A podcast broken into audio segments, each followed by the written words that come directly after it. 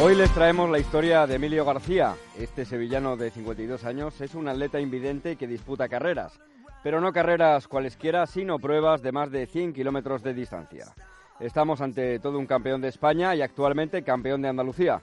Nuestro protagonista de hoy veía perfectamente hasta que se quedó ciego en 1990 con apenas 25 años por culpa de un accidente laboral. Yo era soldador y bueno, eh, trabajando me, me, saltó ácido en los ojos y bueno, tuve la mala suerte de que me quemó los dos ojos y me quedé totalmente invidente. Después ya de, de, de una infinidad de operaciones, bueno, la verdad fue una mala suerte en quedarme ciego total.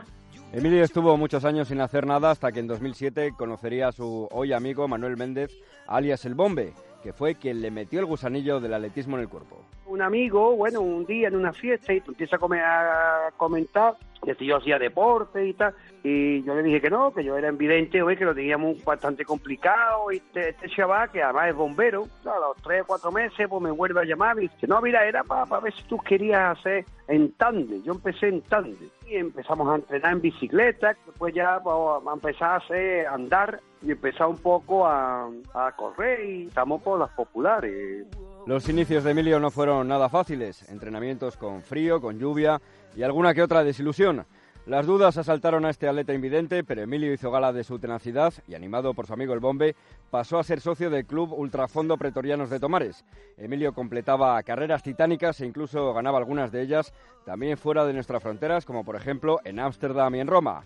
Pero sobre todo destacar el triunfo que logró en la localidad zaragozana de Calcena en 2010 para proclamarse campeón de España.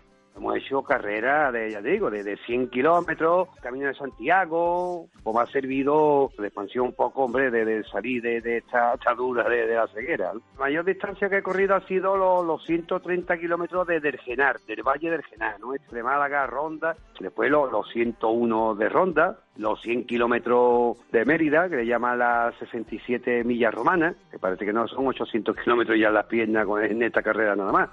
Emilio, soy todo un referente del deporte andaluz, un ejemplo de valentía, aunque él, él mismo hace este ejercicio de modestia. Yo tengo mi lema, ¿no? Que me atrevo, ¿no? La verdad es que me, me atrevo a, a, hacer carrera, sí, a quitar barreras, ¿no?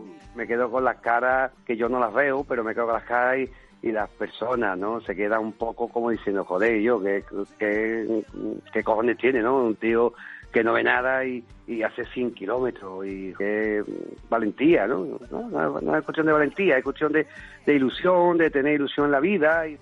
Emilio García, un hombre que nos demuestra que no hay barreras, un héroe que además quiere ayudar a otros discapacitados como él a través de AFOPRODEI, una asociación sin ánimo de lucro que ha puesto en marcha junto a un grupo de amigos.